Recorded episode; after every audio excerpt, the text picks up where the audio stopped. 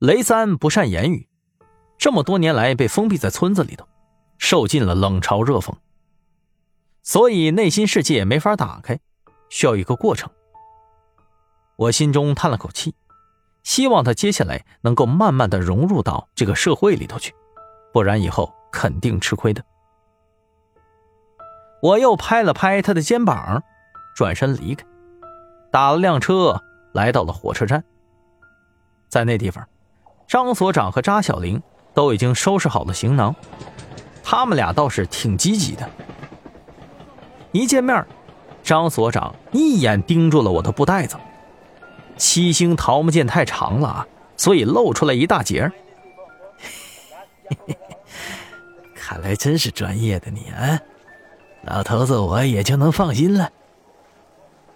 张所长的脸上带着莫名的笑意。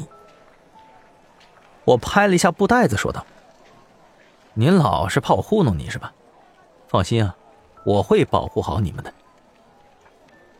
一旁的扎小玲撅着个脸不吭声。我也懒得理他。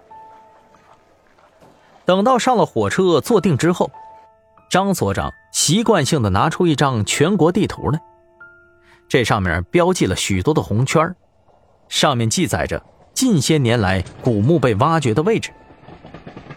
还别说呀，老祖宗留下来的东西挺多的。对于考古这一行来说，成天要与老物件打交道。据我所知啊，干这行的身体都有个毛病，那就是风湿。因为我和他们俩人也没啥共同话题，所以气氛有点沉闷。说实话，我们之间就是个合作和雇佣的关系。我托了他们的人脉去办事儿，他们请我去保护，就这么简单。我索性干脆闭上了眼睛休息。随着火车的颠簸。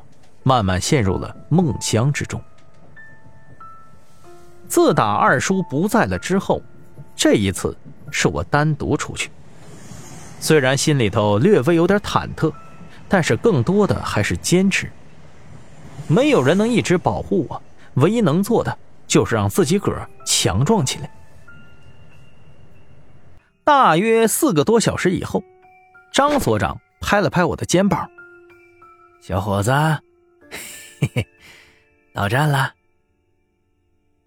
我睁开眼睛一看，外头天色已经黑了，火车已经靠站。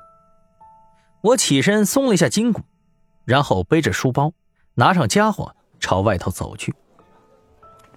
西安这地方啊，是千年古都，有太多故事了，所以也惹来不少的盗墓贼。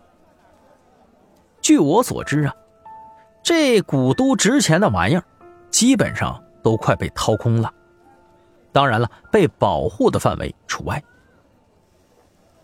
我一下火车，迎面吹来了一阵冷风，有些刺骨。这地方比重庆冷多了，我打了个哆嗦。走出车站以后，张所长跑到边上的电话亭里头，打了个电话。